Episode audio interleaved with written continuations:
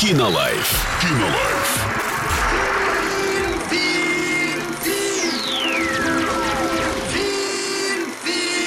Кинолайф.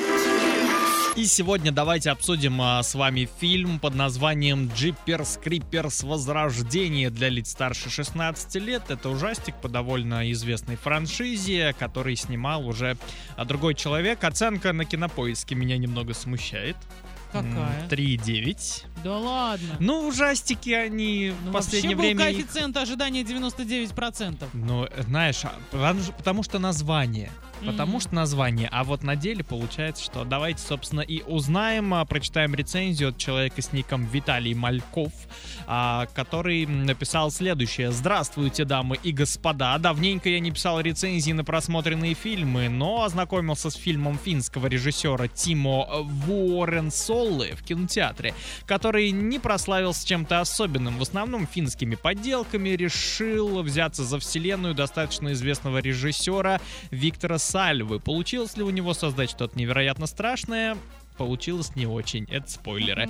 Замес у фильма стандартный. Мальчик смотрит видеотрансляцию о пропавшей пожилой паре пару десятков с лишним лет назад. Мальчик с девочкой едет на фестиваль ужасов в местный городишко. Фестиваль, посвященный демону Криперу. Множество стандартных ходов режиссерских и сценарных. а, И наши герои попали благодаря гостеприимным жителям в беду. Что было дальше и выпутаются ли герои из огромных неприятностей, каждый из вас сам посмотрит. Итак, перед нами стандартный сюжет. Демон Крипер, которого, кстати, теперь играет другой актер, менее известный. Выглядеть стал более мощно и отчасти фактурно, но вместе с тем значительно более карикатурно. Появилось у него на физиономии дополнительные клыки, которые, похоже, не участвуют в жевании вообще. А крылья стали более несущественными, более облезлыми, что ли, а в основном все то же самое, разве что крик стал чуть более резким и давящим на уши. Хорошо, э, хорош ли фильм, друзья мои, решать... э, так, друзья мои, решать при этом каждому из вас. Для меня не слишком слишком хорош, фантазии у сценаристов прибавилось, но она какая-то слабенькая, не участвующая в сюжете. Сходите, посмотрите в кинотеатре «Мир» и составьте свое мнение. Кинолайф. Кинолайф.